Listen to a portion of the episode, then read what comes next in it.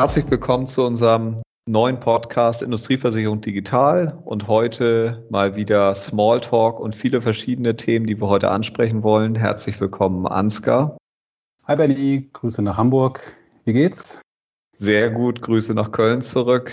Sehr, sehr gut. Jetzt kurz vorm Wochenende ist einfach herrlich und aber ich freue mich jetzt einfach mit dir über ein paar Themen zu sprechen. War ja einiges los die Woche und auch die letzten Wochen mhm. und ich glaube, wir haben ein paar interessante Themen zusammengestellt, die vor allen Dingen für unsere Hörer sehr, sehr interessant sind, dahingehend, ja, dass die Industrieversicherung sich ja bisher schwerpunktmäßig mit sich selber beschäftigt im Bereich Digitalisierung und ja immer mehr Stimmen laut werden, auch mal den Kunden vielleicht zu sehen. Und mhm. eigentlich ist es ja fast schon, ja, ist ja, ist ja schon spannend, dass, äh, dass der bisher noch so wenig im Fokus ist, der Kunde.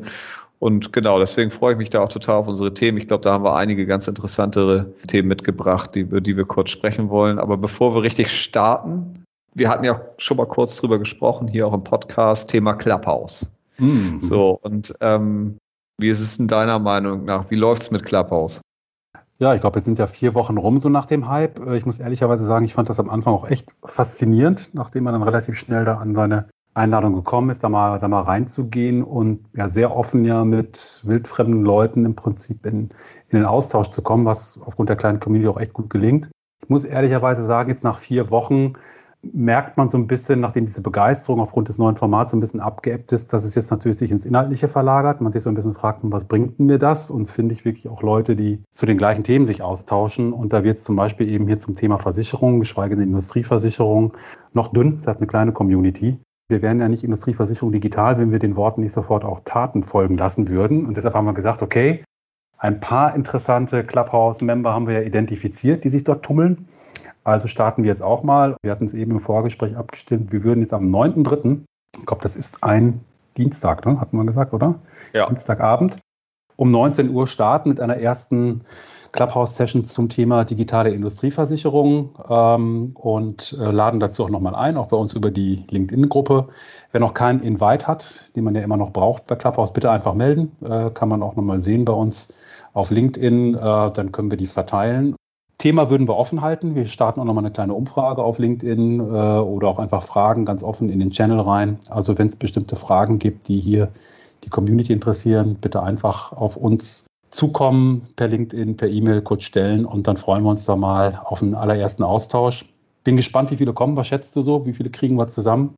Naja. Jetzt bitte nicht wieder so größenwahnsinnig werden wie immer. Das kennen wir ja von dir. Also, ich glaube, ich würde mich riesig freuen, wenn wir so 10 bis 15 Teilnehmer wären. Das, wär ähm, das glaube ich, wäre eine super äh, ähm, Größe, um einfach sich auch ganz offen auszutauschen über das eine oder andere Thema und mal ja. Ja, letztendlich auch andere Meinungen zu hören. Was ja. denkst du? Ja, ich würde vielleicht sogar fast noch ein bisschen tiefer stapeln. Mal gucken, wenn wir die 10 schaffen, dann wäre ich schon sehr, sehr happy. Äh, heißt, wie ich ziehe uns beide mal ab in der Hoffnung, dass du kommst, dann bleiben acht, die wir noch kriegen müssen. Guck mal, und ist ja auch gar nicht so verkehrt. Ich meine, dann kann man ja vielleicht sogar eher ins Gespräch kommen, als wenn man da jetzt direkt irgendwie mit, mit der mega Teilmega-Menge da irgendwie ins Gespräch kommen will. Probieren wir es einfach mal aus. Das war immer unsere Devise. So haben wir unser Podcast gestartet. Wir werden hoffentlich von Mal zu Mal besser. Schauen wir mal, was wir heute hinkriegen. Und bevor wir jetzt mit dem ersten Thema starten, noch eine kleine Sache. Wenn es unter acht wird, dann gibst du den Kasten Bier aus. Und wenn es über acht sind, dann ich oder umgekehrt. Wie wild hast du es lieber? Du hast okay. ja gesagt acht. Ja. Maximal acht. Aber dann gibt es keinen Kasten, sondern dann hole ich hier natürlich das Kölsche Pittermännchen. Das kleine Fass und rolle es eigenhändig nach Hamburg rüber. Ja, ja super. Gebongt. Okay. Und andernfalls gebe ich dann einen aus. So, rüber zum Newsblog. Erstes Thema. Du hast, glaube ich, äh, nochmal bei uns im LinkedIn geschaut, was so gepostet wurde. Genau, da hatte ja Branko was geschickt ähm, oder gepostet. Äh, Branko Renier arbeitet ja bei Hendrix und ist da für das Thema Digitalisierung zuständig. Und äh, eigentlich ein ganz interessanter Artikel, der ja auch äh, absolut die Industrieversicherung streift und letztendlich nicht nur das Thema Digitalisierung, sondern auch das Thema ja, Generationswechsel im weitesten Sinne. Ja, und letztendlich diese Generation Happiness, Ja, ganz ehrlich gesagt, ich hatte da vorher noch nie was von gehört. Äh, und, allem, oder Click Happy Click Generation. So. Genau. Habe ich auch vorher noch nicht gehört, ja. Also total super. Ja, und letztendlich einfach zu gucken, inwieweit ja, man das Erlebnis in der Versicherung oder in der Industrieversicherung, Gewerbeversicherung nicht nur einfach als eine klassische Arbeit sehen kann, sondern wirklich zu einem Erlebnis machen kann. Und ich fand den Artikel super spannend äh, und, und, äh, und, und glaube halt einfach, dass er letztendlich zeigt, wo ja, ge gewisse Bereiche schon hindenken. Und äh, wo ich mir immer denke, wenn wir, wenn wir, wenn ich mir Diskussionen anhöre und, und, und wir dann über, was weiß ich, den nächsten Prozess und Angebot und sonst was hin drüber mhm. diskutieren, finde ich es einfach total spannend, hier einfach mal zu sehen. Es gibt auch ganz andere äh, äh, äh Lösungsansätze, äh, einfach den Spaßfaktor nach vorne zu stellen, das Erlebnis nach vorne zu stellen. Und wer den, den, den Artikel noch nicht gelesen hat, ich kann es nur empfehlen, den einmal zu lesen äh, und auch gerne kommentieren. Ja, spannend fand ich auch, dass er ja auch ein bisschen anspielt auf den Finanzmarkt, auf das, was wir da in den letzten Wochen gesehen haben, dieses Pushen von kleinen Nebenwerten ne, bei GameStop und ähnlichem, ähm, wo ja wirklich eine ganz große Anzahl von Usern aus dieser, äh, wie heißt sie, Click Happy Generation äh, mit einem Mal Risiken tradet, also sprich am Finanzmarkt aktiv, die sie vorher gar nicht dabei waren. Und äh, nach meinem Verständnis hat darauf ja Branko auch so ein bisschen abgezielt, dass das einfach zeigt, dass wahrscheinlich in den nächsten Jahren, es wird noch ein bisschen dauern, aber eine Generation auf uns zukommt, die mit solchen Themen einfach ganz anders umgeht als heute. Und dass die Brücke dann letztendlich als Industrieversicherung schlägt. Und man sagt, okay, wenn jemand, der so groß geworden ist, in Anführungsstrichen, äh, für den das gar kein Thema ist, Risiken zu traden, ne, per Klick aus dem Smartphone heraus, der wird, äh, glaube ich, sich sehr schwer tun, wenn wir in zehn Jahren immer noch da stehen, wo heute die Branche steht großer Sprung, äh, keine, ganz klar, auch sehr, sehr visionär. Aber ich denke, da steckt viel Wahrheit drin und man schätzt da wahrscheinlich auch einfach so diese langläufigen Effekte. Ich muss ganz ehrlich sagen, damit hätte ich aber auch ein Problem, wenn wir in zehn Jahren immer noch da stehen. Weil dann hätten wir in der Zwischenzeit gar nichts gemacht. Aber trotzdem, das ist ein absolut visionärer Gedanke und es ist total spannend, sich damit einfach mal auseinanderzusetzen und das vielleicht mal aufs eigene Unternehmen oder auf die eigenen Themen zu projizieren mhm. und zu überlegen, ja, wie will man die nächste Generation eigentlich begeistern? Genau, und dann habe ich mal so ein bisschen in den News rumgeguckt und äh, kann da eigentlich noch einen draufsetzen. Also für die Zuhörer, die noch nicht so digital unterwegs sind, die müssen jetzt, glaube ich, äh, sehr angestrengt mal zuhören. Äh, ich will auf das Thema NFTs, äh, Non-Fungible Tokens. Hast du davon schon mal gehört? Nein. okay. Das ist der nächste Level nach diesem Bitcoin und Ethereum und Krypto-Zeugs äh, sozusagen, wo ja auch schon viel Stirnrunzeln ist. Was hat das mit Versicherungen zu tun? Während ja diese normalen Bitcoins und Token letztendlich wie eine Währung gehandelt werden, also standardisierte Werte, ne, also wie Euro, Dollar und so weiter, sind diese sogenannten Non-Fungible Tokens, NFTs, Einzelwerte, also Unikate, die aber digital abgebildet werden. Und das passiert. Das heißt, äh, man hat es geschafft über einen Standard. Das ist auch ein interessantes Thema. Äh, die haben da ähnlich wie ISO-Norm Standards äh, in, in dem Blockchain-Bereich. ERC 721 heißt er dann auch ganz schick. Ist man in der Lage, heute beliebige Artefakte, das kann Kunst sein, das können Sammlerkarten sein, das können Nachweise für irgendwelche Oldtimer sein, whatever, digital abzubilden und damit digital handelbar zu machen.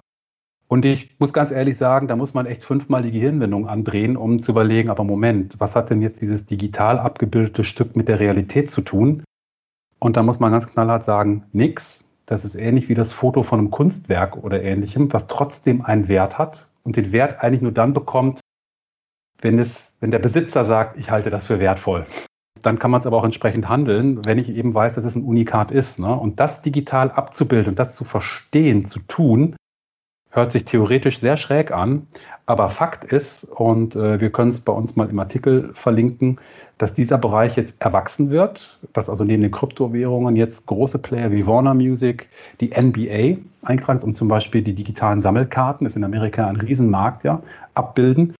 Und dass im zweistelligen Millionenbereich inzwischen gehandelt wird, also Leute bereit sind, darauf zu vertrauen, dass dieses digitale Asset für etwas steht und dem einen Wert zu messen. Konntest du mir halbwegs folgen oder habe ich dich also völlig ich, abgehängt am frühen Freitagabend? Ja, ich kann dir folgen und ich muss sagen, es hört sich äh, ein wenig surreal an. Ja. Also ähm, es hört sich jetzt erstmal, ist schwer zu greifen, sage ich mal. Mhm. Ja. Und trotzdem, wenn man sich überlegt, dass es immer mehr einen Trend gibt von der realen Welt zur virtuellen Welt, ist es vielleicht einfach die nächste, der nächste konsequente Schritt, der mhm. gegangen werden muss. Gibt es denn dafür jetzt neben der NBA und so, gibt es denn da noch andere Beispiele, die du kennst, wo das, wo welche vielleicht hier für die Zuhörer auch geläufig sind, um das Ganze greifen zu können? Also man muss wirklich sagen, wir reden hier über einen Bereich, der, der nur aufzeigt, wie weit inzwischen ähm, fährt eine Branche wie die Industrieversicherung, wenn sie über Digitalisierung nachdenkt und sozusagen die Speerspitze äh, von, von Digitalisierung, wie es dann eben diesen Blockchain und, und Kryptobereich da ist, auseinanderklaffen. Mhm. Ähm, es ist jetzt wirklich beschränkt, ich sag mal, auf Kunst im weitesten Sinne, auf Sammelobjekte, die ja klassischerweise eigentlich nur darüber leben, ja, dass über die Nachfrage von diesem Unikat der Preis entsteht. Ne? Also man kann noch mal sagen, selbst hier so, so kommerzielle Sachen wie Sneaker. Warum sollen Sneaker, für den man wahrscheinlich vor 10, 20 Jahren nie mehr als 50 Euro bezahlt hätte oder so mit einmal 200, 300, 400 Euro kosten, Fertigungskosten genau gleich? Das entsteht ja nur durch ein begrenztes Angebot und durch eine Nachfrage, weil Leute eben auf die Marke oder auf das besondere Element auch bereit sind, X zu zahlen. Finde ich immer ein ganz gutes Bild dafür, um zu sagen, naja, was ist eigentlich ein Wert? Ne? Ähm, den kann man da hereinprojizieren. Spannend ist aber halt, dass er digital abgebildet wird. Und ähm, jetzt brauchen wir nur noch ein paar Jahre dazwischen, Anführungsstrichen, das wird natürlich ein bisschen dauern. Dann sind wir da, was die digitale Industrieversicherung versucht, ein Risiko digital abzubilden, um es dann handelbar zu machen, um es dann verteilen zu können bei mehreren Leuten. Ja? Und das geht mit Unikaten. Und wenn ich das Unikat wie eine Firma sehe, wie eine Maschine, ja, das ist wirklich ein Gedankenkonstrukt, räume ich sofort ein. Und wir sind noch Jahre, wenn nicht Jahrzehnte davon entfernt. Aber die Technik ist da. Und wenn vielleicht hier, das hat ja auch Brankos Artikel gezeigt, das Mindset sich entwickelt in diese Richtung, dass man dem vertraut, dass man diesem abstrakten Gebilde diesen Wert zumisst, dann kann man schon Stand heute 2021 sagen, ja, man kann hier auch wirklich in einem signifikanten monetären Bereich große Risiken handeln, nicht nur Währungen, sondern Unikate, sprich die Maschine, der Ausfall einer Maschine, bei einem Unternehmen bestimmte Risiken auf eine Zeit beschränkt und kann sie am Markt mit vielen Leuten, die entsprechend hier einsteigen wollen, äh, im, im, Risikohandel halt eben tradebar machen. Ne? Das ist das Interessante. Ne? Und mir ist völlig bewusst, dass das jetzt völlig utopisch ist, aber die Technik äh, steht in den Startlöchern, sie muss auch noch reifen. Wenn dazu noch der soziale Effekt reinkommt und äh, eine Generation ranwächst, die das schon ein paar Mal gemacht hat, aus dem privaten Bereich heraus, aus dem Hobbybereich heraus, dann passiert genau das Gleiche, was mit E-Mail, Social Media und so weiter funktioniert, das über Jahre, Jahrzehnte sowas dann ins Business rüberschwappt halt, ne? Absolut. Also ich finde es äh, spannend, auch wenn es, wie gesagt, momentan echt schwer greifbar ist. Aber gut, vielleicht bin ich dazu für auch zu wenig Techniker, um das zu verstehen. Und äh, nee, aber, aber ist total spannend und du hast total recht. Letztendlich müssen wir natürlich gucken, also so, so ein Ansatz könnte man im Zweifel perfekt zur Risikobewertung äh, nutzen. Dementsprechend wird es total interessant sein, das Thema einfach weiter zu verfolgen und zu gucken, wie sich das entwickelt. Und letztendlich vor ein paar Jahren war im Zweifel, wurde auch gesagt, Bitcoin, mal gucken. Mhm. Und äh, heute äh, haben wir einen Wert, der unvorstellbar war für ein paar, äh, vor ein paar Jahren. Also also absolut unglaublich und ich glaube, die Entwicklung in den Bereichen, die es geht, einfach so rasant und man muss halt einfach gucken, dass man da letztendlich Schritt hält. Ja. wenn man das mit dem heutigen Stand bei der Industrieversicherung vergleicht, was die Digitalität angeht, können wir uns, glaube ich, die eine oder andere Scheibe davon abschneiden. Ja. Wir suchen ja auch nach Lösungen, ne? nach Ideen ähm, und wollen nicht nur immer sagen, hm, das und das und das ist schlecht. Und deshalb wollen wir das Thema hier einfach haben, oder habe ich das Thema mal hier rausgesucht aus dem Newsbereich. Und äh, ja, wenn es dem einen oder anderen hilft, wenn er am digitalen Stammtisch jetzt auch mal was über NFTs erzählen kann, dann ist er da vielleicht auch ganz vorne mit dabei und muss nicht zum hundertsten Mal über Bitcoins reden. Vielleicht haben wir da einen kleinen Beitrag zu geleistet jetzt. So, ich glaube, du hast ein greifbareres Thema. Es geht um künstliche Intelligenz, aber ähm, ja, aus unserer Branche. Ne? Genau, es geht um Cementa. Hm. Schöner Kenn Name. Ich auch. Kenn ich auch. Super. genau, Cementa, ein System, was von der Gotha genutzt wird, schrägstrich ausprobiert wurde. Äh, und äh, wo einfach mal ein Test gefahren wurde mit dem Unternehmen Sync Thinking, welche die Software ähm, letztendlich äh, programmiert haben. Und das ist ein ganz interessantes Beispiel dahingehend, dass es scheinbar gelungen ist, mit Hilfe von künstlicher Intelligenz, also KI, äh, Industriepolicen zu vergleichen.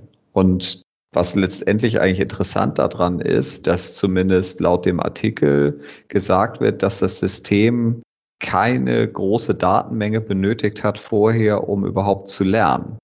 Und ich mhm. glaube, das zumindest als ich das gelesen habe, war so für mich eigentlich der absolut entscheidende Punkt, weil bisher ist es ja so, dass KI vor allen Dingen dann wirklich gut wird, wenn sie Massen an Daten erhält, um zu lernen. Und wenn mhm. das hier nicht der Fall ist, ist es natürlich unglaublich spannend. Und in dem Artikel wurden zwei Textstellen mit, miteinander mal verglichen, wo das, das System dann erkannt hat, dass es sich quasi um, also um dasselbe handelt. Im Zweifel wird das aus zwei Policen sein, mhm. also zwei Verträgen, äh, wo halt das gleiche Risiko beschrieben wurde, aber halt anders. Mhm. Und ähm, die erste Textstelle lautet wie folgt. Insbesondere sind die Interessen des Bauherrn oder sonstiger Auftraggeber sowie aller Unternehmen, die an dem Vertrag mit dem Auftraggeber beteiligt sind, einschließlich aller Subunternehmer versichert. Hm, ich liebe solche Sätze aus den Bedingungswerken. Ja, ich auch. Äh, bin ein Riesenfan von. Und der, die zweite Textstelle bedeutet, versichert gilt ferner das Interesse aller Unternehmer, die an dem Vertrag mit dem Auftraggeber beteiligt sind, einschließlich der Subunternehmer, jeweils mit ihren Lieferanten und Leistungen, die an der Errichtung der versicherten Sache beteiligten Architekten, Statiker, Gutachter, Ingenieure und Sonderfachleute gelten als Unternehmer im Sinne dieser Bestimmung. Mhm. Also ich sag mal so, ähm, hört sich ich sag mal, ähnlich an. Was ich einfach toll finde, dass die Software scheinbar da erkannt hat, meint dasselbe, mhm. ohne wirklich vorher groß Informationen bekommen zu haben, um zu lernen. Und laut diesem Test, nenne ich es mal, oder nach dieser Studie ist es so, dass äh, eine Zeitersparnis von 40 bis 50 Prozent durch hm. diese, äh, durch diese Software erzielt wurde. Und das finde ich schon irre. Also dementsprechend im Zweifel auch absolut lesenswert. Und äh, auch da können wir sagen, dass wir zumindest in die Richtung ja auch es bald mal vorhaben, einen Podcast aufzunehmen und da mit entsprechenden Experten zu sprechen, die dort vielleicht auch direkt Erfahrung sammeln durften. Genau, wir haben, ähm, nachdem das bei LinkedIn auch gepostet wurde, diese News, haben wir mal Kontakt aufgenommen und äh, das Ganze kommt bei der Gute aus dem Bereich technische Versicherungen, Bereich Kompositindustrie. Wir planen hier mit dem Verantwortlichen wahrscheinlich dann Richtung März, April äh, mal ein Gespräch zu machen, dass er uns vielleicht dieses Thema nochmal äh, im Detail vorstellt. Und ich glaube, das wird wirklich mal interessant, da jetzt nicht nur immer diese theoretischen Vorträge zu hören über KI und AI, ich glaube, die große Welle der, der Posts darüber ist auch inzwischen so ein bisschen abgeebbt und jetzt kommt wirklich mal die Praxis und das finde ich da eigentlich super interessant, da dann mal fährt von jemandem aus dem Feld mal etwas berichtet zu bekommen. Ja. Wir bleiben super. am Ball. Genau. Und wir bleiben auch bei KI. Wir bleiben auch bei KI. Genau, aber noch eine kleine News, ähm, aber ganz spannend, dass die jetzt so zeitgleich auch äh, im Februar äh, nochmal hier durch die News-Ticker ging, und zwar 11 Millionen Dollar für ein KI-Insurtech namens Celros. Ich habe ehrlicherweise noch nicht viel vorher davon gehört. Wahrscheinlich spricht man es auch anders aus, weil es, äh, glaube ich, aus Frankreich kommt. Sie sind, glaube ich, inzwischen in der zweiten Finanzierungsrunde. Was machen die und warum sagt der Kapitalmarkt, denen geben wir nochmal Geld? Sie wollen halt aufgrund von Daten, von Kundendaten, bestimmte Schlüsselinformationen äh, herausziehen und daraus schließen, äh, welche Versicherung bei den Kunden die größten Verkaufschancen hat. Also ein vertriebsunterstützendes Tool, das aus Schriftverkehr, vielleicht auch aus Posts oder Sie gehen so noch einen Schritt weiter aus Kundengesprächen, äh, die per Spracherkennung ausgewertet werden können, da bestimmte Muster rauszubekommen und bis hin zu Verkaufsargumenten. Hört sich sehr komplex an. Also jeder, der, glaube ich, im Vertrieb tätig ist, weiß, ganz so einfach ist das ja nun doch nicht, einem Kunden erstmal ein Kundenverständnis zu verstehen und dann noch in ein Versicherungsprodukt zu übersetzen. Aber die Zellros-Kollegen haben wohl schon mit 15 Versicherern äh, jetzt zusammengearbeitet oder arbeiten mit ihnen zusammen und Dienstleistern. ist so einer der wenigen Cases, äh, die man so am Markt wahrnimmt und wo auch so offen über die Ergebnisse besprochen wird, also sprich über die konkreten Produkte und Dienstleistungen, die eben angeboten wird.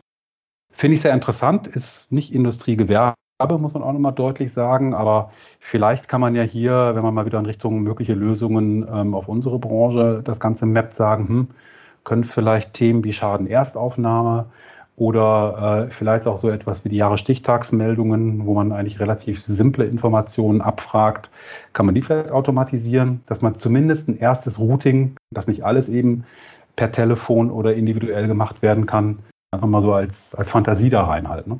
Absolut. Also ein spannender Ansatz und vor allen Dingen schön zu sehen, dass da, also obwohl fairerweise ist natürlich der Vertrieb im Fokus. Mhm wäre mal spannend zu sehen, ob die Versicherer, bei denen das getestet wurden, bessere Vertriebsergebnisse haben.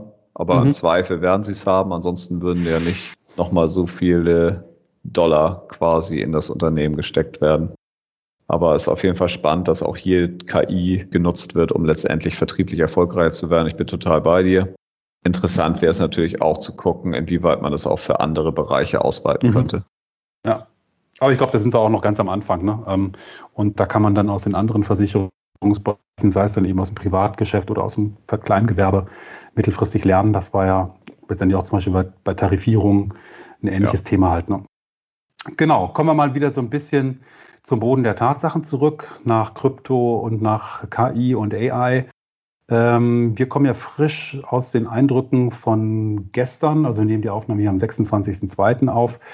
Äh, von dem Sumkumo Digitalkongress. Und äh, wir hatten die Kollegen ja sogar vor, lass mich nicht lügen, zwei Wochen, glaube ich, bei uns im Podcast, der ja auch schon live ist. Ähm, und äh, sie haben damals ja so ihre Einschätzung zum Thema Plattform hier mit uns geteilt. Und äh, jetzt war eben der Kongress dort. War ganz spannend. Sie haben dann doch auch relativ viele Kollegen aus der Branche aufgefahren, aus dem Versicherungsumfeld, aus dem Maklerumfeld, ähm, auch ein paar Kunden und äh, haben hier ein breites Spektrum aufgezeigt an Meinungen rund um den Titel Digitalisierung der Industrieversicherung, was bleibt vom Nasengeschäft. Ich fand es insgesamt eine gelungene Veranstaltung, um das auch nochmal zu sagen. Ein Aber habe ich hinterher zu schieben und das kann man der Veranstaltung jetzt praktisch nicht ankreiden, sondern ich glaube eher der gesamten Branche, dass wir dazu neigen, doch immer sehr stark rein in dem Umfeld Versicherer, Makler, im eigenen Saft zu diskutieren und zu überlegen, wie man die Zukunft gestalten kann, wie man Digitalisierung nach vorne bringen kann und dort etwas mehr Kunde, dort mal etwas mehr Perspektive. Wie sieht denn eigentlich der Kunde das ganze Thema und sollte man nicht mal auch von der Kundenperspektive aus das ganze Thema spielen und den in den Mittelpunkt stellen?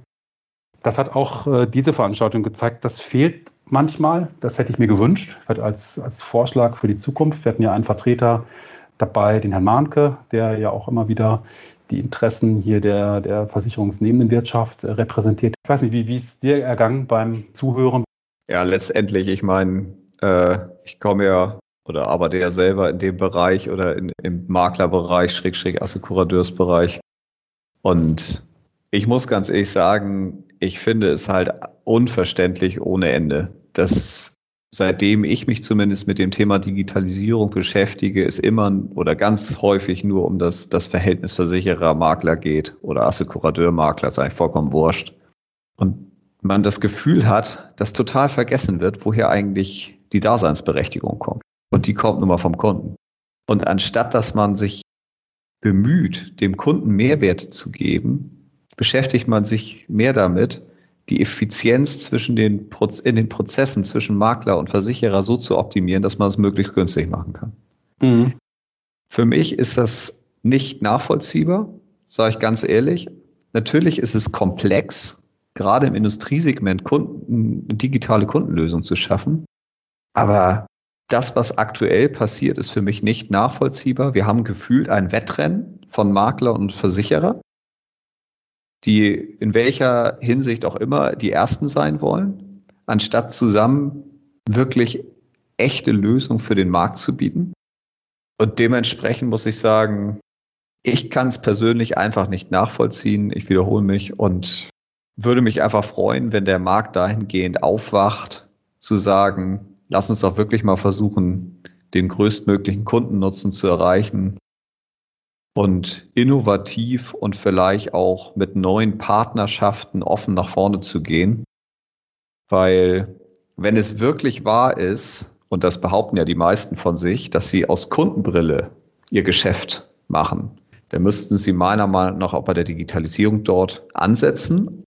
Ich kann nur sagen, die Digitalisierung, ich glaube nicht, dass sie uns vor dem Kunden die großen Wettbewerbsvorteile mittelfristig und langfristig bietet, sondern ich glaube persönlich eher, dass es so ist, dass wir uns weiterhin durch die klassischen äh, Dinge wie eine gute Beratung, ein gutes Bedingungswerk, einen guten Preis, wie auch immer, äh, zwischen unseren Wettbewerbern unterscheiden. Und somit muss ich sagen, ich glaube, es ist einfach an der Zeit, da gemeinsame Wege zu gehen und gemeinsam nach Lösungen zu suchen. Und dementsprechend ist es ja immer einfach zu sagen, jetzt müssen wir mal machen, aber noch schöner ist es ja eigentlich zu gucken, wir haben es eigentlich mal andere gemacht. Mhm. Und da haben wir ja auch das eine oder andere Beispiel, wie es vielleicht andere Branchen gelöst haben. Aber wir haben vielleicht auch einmal mal überlegen, wie kommt es denn eigentlich dazu, dass sich die Kunden, also die Industriekunden, so wenig da einmischen oder so wenig präsent sind auch bei Veranstaltungen oder auch letztendlich in den Medien.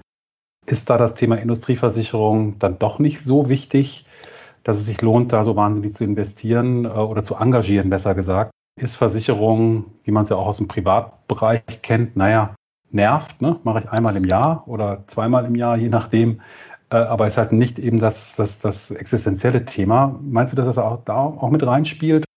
Ich glaube, das hat unterschiedliche Gründe. Ich glaube, zum einen gibt es einige Kunden, bei denen das Thema nur bedingt präsent ist. Es mhm. kommt halt auch wirklich immer auch darauf an, wie die Managementstruktur ist, ob das schon eher Jüngere sind oder eher noch eine andere Generation. Also zumindest meine Erfahrung. Ja, auch Kundengröße, ne? Ich glaube, kleinere Unternehmen, für die ist es ja wirklich eher Nebenthema. Je größer das Unternehmen ist, je größer die Risiken sind, umso eher hast du auch Rollen dafür, die sich darum kümmern, oder? Absolut, genau. Mhm. Dann kommt es, glaube ich, auf die Branche drauf an. Ich glaube, es gibt mhm. Branchen, die sich sicherlich, also nehmen wir das Thema Immobilien, wo gerade im Schadenbereich oder im Frequenzschadenbereich natürlich schon einige Lösungen auch mittlerweile vorhanden sind, äh, die sich ja auch etabliert haben. Aber es gibt halt andere Branchen, wo das halt eigentlich noch nicht so präsent ist. Denn mhm. mittlerweile gibt es ja den einen oder anderen Makler zumindest, der ja auch für Industrieseg fürs Industriesegmente Kundenportale anbietet. Nach meinem bisherigen, mein, nach meinen bisherigen Erfahrungen geben sich damit viele Kunden auch erstmal zufrieden.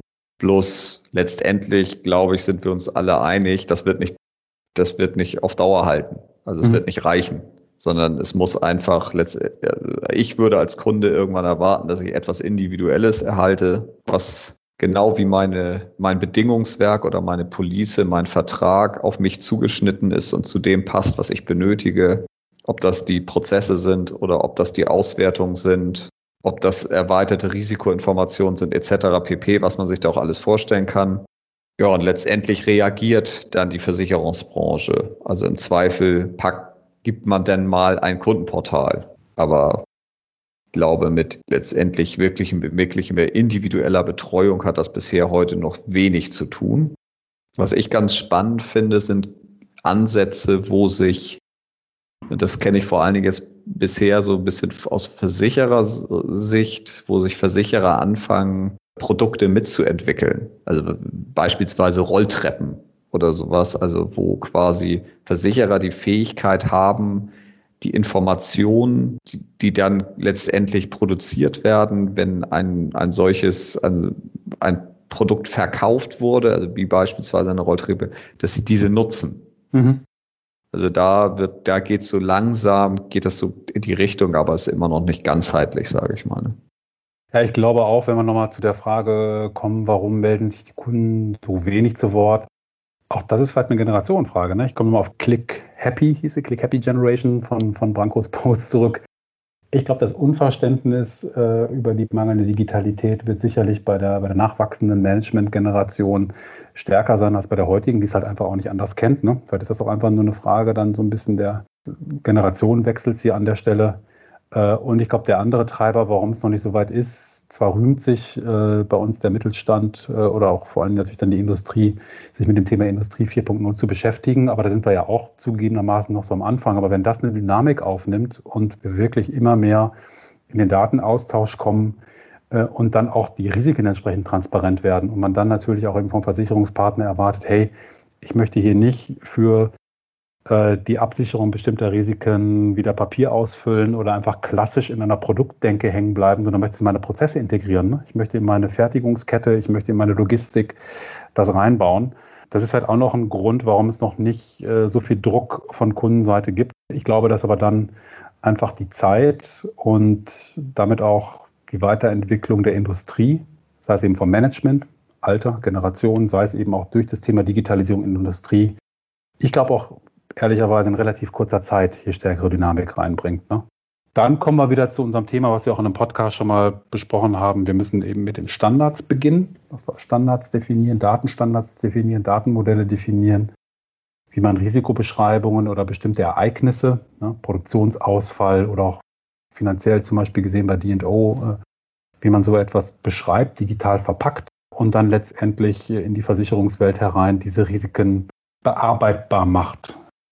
Aber ich glaube, das sind zwei Faktoren, die halt einfach reinspielen, damit die Kundenstimmen einfach ein bisschen stärker werden. Und ja, ich glaube, was mal ganz spannend wäre, wäre mal ja, ein Event auf die Beine zu stellen, wo man wirklich mal die Kunden ranholt. Idealerweise auch mal von klein bis groß. Das sind ja eben nicht nur die großen Industriekonzerne, die mit ihren eigenen Riskmanagern hier äh, konfrontiert sind, sondern durchaus auch der Mittelstand mit ein paar hundert Mitarbeitern und sagt, hey, was sind eigentlich eure Pain Points, wo drückt und wie können wir uns da an den Tisch setzen halt. Ne? Aber kein einfaches Thema. Ne? Also wir reden darüber, dass man hier verschiedenste Parteien an einen Tisch bringt und äh, wirklich mal jenseits der klassischen Barrieren ja einfach mal eine Atmosphäre schafft, wo man wirklich nach vorne orientiert probiert, Lösungen zu finden. Ne? Aber eben nicht diese typische, wer von zwei Parteien, Makler oder Versicherer, baut eine Plattform. Das wird nicht funktionieren. Nee, glaube ich auch. Also sehe ich genauso. Letztendlich müssen da alle an einem Strang ziehen. Kennst du denn Branchen, wo das geklappt hat, die vielleicht vergleichbar sind?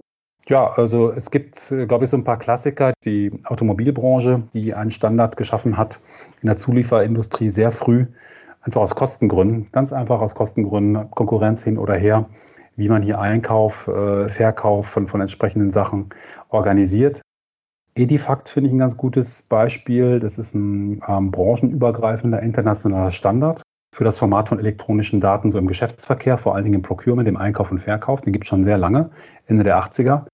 Ich glaube, wenn einfach Kostendruck da ist, wenn einfach Frequenz da ist, dann haben es verschiedenste Branchen geschafft, vom Datenformat über eine Infrastruktur, also wie werden Daten technisch ausgetauscht, mit vielen Herstellern, da muss man auch sagen, auch die Softwarehersteller, die ja durchaus auch in Konkurrenz stehen, aber dann eben über Standards kommunizieren können, das aufzubauen. Börse fällt mir noch ein, ganz anderes Segment, jetzt Xetera-Handel. Ähm, also ähm, wer das noch live miterlebt hat, in 80er, 90er Jahren, dass auf dem Parkett auch in Frankfurt gehandelt wurde, wo auch gesagt wurde, es ist Nasengeschäft, mit wem ich wo wie trade und so weiter. Der musste sich die Augen reiben, dass dann irgendwann gesagt wurde, das ist zu teuer, das ist doch nicht Expertenwissen, das Nasengeschäft ist auch nicht da. Wir einigen uns auf den Standard und bilden das elektronisch ab. Und heute sehen wir das Parkett eigentlich nur noch kurz vor der Tagesschau, wer noch analoges Fernsehen guckt, als Kulisse dafür, was dann wirklich im Hintergrund passiert halt. Ne?